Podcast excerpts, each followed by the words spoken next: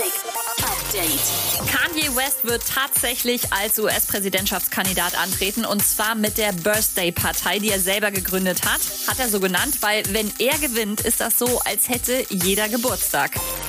Robin Schulz startet heute offiziell die One World Challenge auf TikTok. Da sind eure Dance Moves zu aller Nähe gefragt. Ein offizieller Remix kommt heute übrigens auch von Don Diablo. UFO 361 kommt in Mailand richtig gut voran mit dem neuen Album. Er schreibt in seiner virtuellen Postkarte slash Insta-Story, dass er schon super viel geschrieben hat und die erste Single steht. Katy Perry hat ab heute nicht nur eine neue Single draußen, Smile, sondern genau so wird auch ihr neues Album heißen, das am 14. August rauskommt. Und seit dieser Woche gibt's auf der Meditations-App Calm eine gute Nachtgeschichte erzählt von Harry Styles. Update mit Claudi on Air.